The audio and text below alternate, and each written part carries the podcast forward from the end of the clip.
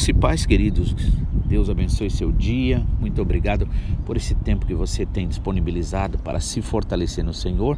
Isso com certeza é bênção para a sua vida, é bênção para a minha vida e para a vida da igreja e para a vida também de todos aqueles que rodearem você. Afinal de contas, o Senhor realmente nos chamou e nos determinou para que sejamos bênção onde quer que a gente esteja. No, na mensagem passada eu estava falando sobre aquilo que o Senhor tem colocado no meu coração há um bom tempo. O Espírito Santo tem falado sobre dois pontos principais: é comunhão, né? mas não comunhão à base da amizade né? natural humana. Por exemplo, muitas vezes a gente se reúne, vai para aqui, vai para ali, conversa, dá risada, conta piada, faz brincadeira, mas a comunhão mesmo que a Bíblia, que o Senhor tem me chamado a estar comunicando a vocês é sobre a comunhão espiritual, aquela onde ou você ou a outra pessoa pode se abrir, pode falar das suas fraquezas, das suas dificuldades, das suas angústias, suas necessidades, suas tentações, frustrações, bem como também falar da alegria e das coisas que Deus tem feito na sua vida. E é necessário isso porque muitas vezes a gente acaba é, não se aprofundando espiritualmente é, nisso tudo que o Senhor tem dado e colocado para nós, né? Por exemplo, nós não muitas vezes vivemos como qualquer pessoa aí normal, né? E para você verificar o que eu estou dizendo, é, eu vou fazer algumas perguntas para você do tipo: qual foi a última vez que alguém chegou para você e confessou uma necessidade, ou confessou uma tentação, ou uma é, frustração, né? ou até mesmo um pedido de ajuda, um pedido de oração? Né? Qual foi a última vez que você vivenciou isso? Né? Então é necessário que nós estejamos como o Senhor Jesus Cristo, porque Jesus Cristo, onde ele andava, ele libertava as pessoas, ele estava ali para libertar as pessoas. Né? E ele realmente deixou para nós esse trabalho e ele disse que se nós realmente crermos nele e obedecermos a sua palavra, nós faremos coisas maiores ainda. Mas, de fato, nós não temos vivido essas coisas maiores porque temos nos contentado com um cristianismo onde a gente está bem, a gente trabalha, a gente tem dinheiro, a gente tem saúde, a gente tem família, a gente até tem uns probleminhas, mas dá para relevar. E na verdade, isso não é vida abundante. Jesus Cristo disse: Eu vim para que tenham vida e vida com abundância, ou seja, vida intensa, vida de verdade, vida onde é, onde se repassa a vida aos outros, né? E aí, é, esse foi um dos pontos, tem sido um dos pontos que o Senhor tem falado muito ao meu coração e também o outro ponto que eu quero também dar continuidade hoje, pois este eu falei sobre é, na mensagem anterior, foi so, é, sobre o discipulado, ou seja, é sobre é, o amor às almas, o amor aos perdidos, aqueles que estão realmente vivendo uma vida é, muito difícil, complicada. Talvez muitas vezes a gente olha para nós e vê, poxa vida, eu estou com esse problema, eu estou com aquele problema, mas quando nós vamos conhecer mais as pessoas a fundo, a gente vê que tem pessoas que têm muito mais dificuldades, muito mais problemas. E se você quer de fato entregar o seu problema, a sua dificuldade, a sua necessidade ao Senhor, isso é possível se você verdadeiramente estiver mais interessado em você, é, em, em abençoar o outro, né, do que a você próprio. Então, que o Senhor possa falar ao seu coração e é sobre isso que eu quero dizer, né? Sobre a importância de a gente cuidar de outros, amar, né? amar com amor espiritual, não um amor natural, humano. Mas para isso eu quero como base pegar aqui Filipenses capítulo 2, a partir do versículo 1, que diz o seguinte: se por estarmos em Cristo nós temos alguma motivação, alguma exortação de amor, alguma comunhão no Espírito, alguma profunda afeição e compaixão, completem a minha alegria, tendo o mesmo modo de pensar, o mesmo amor, um só Espírito e uma só atitude. Nada façam por ambição egoísta ou por vaidade, mas por humildade, humildemente considerem os outros superiores, mais importantes do que você mesmo. Cada um cuide não somente do que é do seu interesse, mas também do que interessa aos outros. Seja a atitude de vocês a mesma de Jesus Cristo, que, embora sendo Deus, não considerou que o ser igual a Deus era o ser igual a Deus era algo a que devia apegar-se, mas esvaziou-se a si mesmo, vindo a ser servo, tornando-se semelhante a homens e sendo encorajado, ou melhor, encontrado em forma humana, que é uma forma já de humildade, humilhou-se a si mesmo e foi obediente até a morte e morte de cruz. Por isso, Deus o exaltou à mais alta posição e lhe deu um nome que está acima de todo nome, para que ao nome de Jesus se dobre todo o joelho nos céus e na terra e debaixo da terra, e toda língua confesse que Jesus Cristo é Senhor, é o Senhor para a glória de Deus Pai. Amém? Então aqui a gente vê o incentivo do apóstolo Paulo a que nós vivamos de fato, né? É, uma vida enraizada em Jesus Cristo ao ponto de o próprio Jesus Cristo se manifestar em nós. Por isso que o apóstolo Paulo costumava dizer: Não mais vivo eu, mas Cristo vive em mim. Vemos também semana passada, né? Aliás, desculpa, na última mensagem, em Mateus 28, do versículo 18 ao versículo 20, né? Jesus dizendo o que? Toda autoridade me foi dada no céu e na terra, e de portanto façam discípulos de todas as nações, batizando-os em nome do Pai, do Filho e do Espírito Santo, ensinando-os a guardar e a obedecer todas as coisas que vos tenho ordenado. E eis que estou convosco todos os dias até a consumação dos séculos. Então vamos ver aqui o porquê é tão importante a gente obedecer ao chamado do Senhor Jesus Cristo, a entender, né? Lembrando mais uma vez o que eu li também, quando Jesus Cristo disse, né, que é, quem quiser vir após mim, negue-se a si mesmo, tome a sua cruz e me siga. Ou seja, é um chamado, né? está escrito em Mateus 16 e 24, né? onde ninguém pode jamais ser forçado.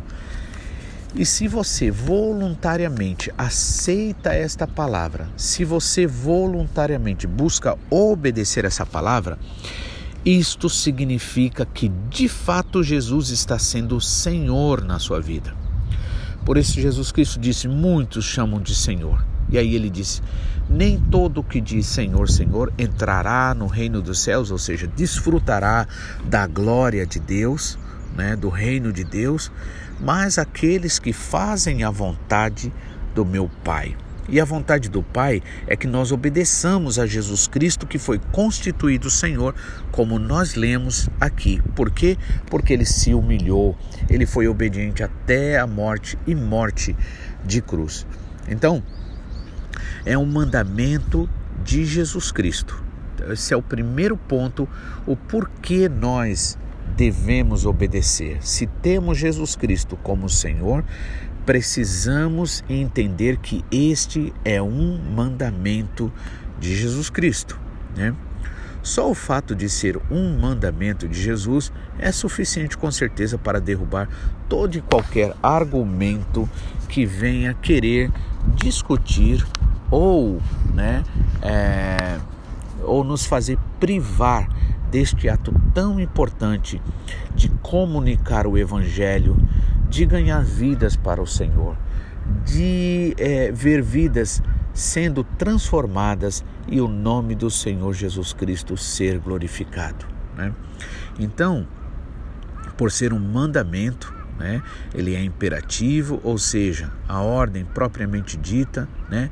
nessa expressão ide por todo mundo e pregai o evangelho. É interessante notar também que, segundo é, é, historiadores em termos de, da, do hebraico, a palavra ou o verbo ide, ele está no gerúndio, né? dizendo então indo, pregai o evangelho. Isso tem muito sentido.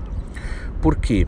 Porque nem todos são chamados para sair para um outro país para o evangelismo, né, para outras nações ou para outro estado que seja.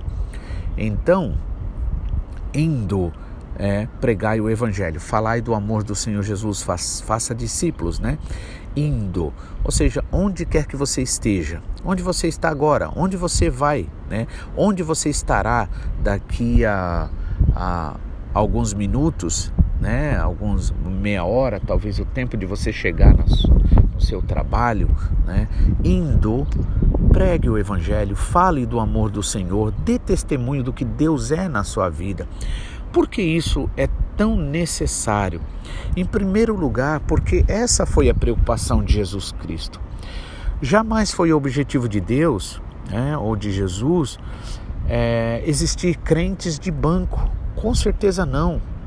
Né? Jamais foi o objetivo do Senhor é, usar o tempo de alguém, né, que a pessoa podia estar fazendo qualquer outra coisa, e de repente a pessoa emprestar-lhe um tempo ali para estar na igreja parado, né, sentado.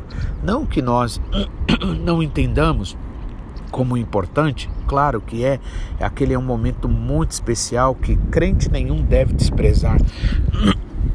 Desculpem, mas é necessário a gente entender que ali na comunidade da igreja, na reunião da igreja, né, no momento do culto, nós vamos nos fortalecer para durante, né, a semana estarmos aí falando e é, comunicando esse amor do Senhor.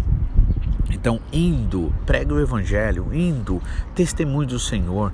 Por que isso é importante? Porque as, se até mesmo dentro da igreja nós vemos muitas vezes um relacionamento que falta algo mais, algo mais profundo, algo mais libertador, imagina aí fora no mundo, onde as pessoas têm que mostrar ser o que não é, né?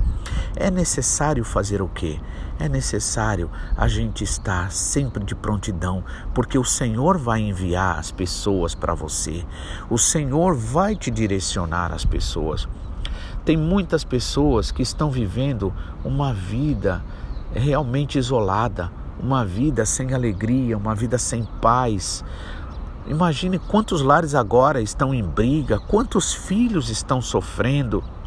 E não é possível a gente aceitar a ideia de que o Senhor tenha chamado a gente para simplesmente, egoisticamente, a gente se alimentar espiritualmente mas não usar a energia que nós ganhamos, né, do Senhor. É preciso a gente se arrepender, é preciso a gente se voltar ao Senhor, é preciso a gente permitir que o Senhor verdadeiramente nos, é, nos use. Né? É preciso a gente poder dizer, como o apóstolo Paulo disse: Não mais vivo eu, mas Cristo vive em mim. E se Jesus está em mim, ele com certeza não vai ver as pessoas necessitando e vai virar as costas para essa pessoa. Ele não vai ver o mal acontecendo no ambiente de trabalho e você vai ficar é, apático, você vai ficar pensando: ah, não, isso não é problema meu. Claro, Aqui não existe a sugestão de você ficar querendo consertar, mas você tem uma arma poderosa, é a oração. Ore por essa pessoa que está sendo perseguida no seu ambiente de trabalho. Ore por essa pessoa que não conhece o amor de Jesus. Ore por esses japoneses. Ore por quem quer que seja que Deus tem colocado ao seu lado. Isto faz parte do ato do evangelismo, né? Da divulgação da palavra.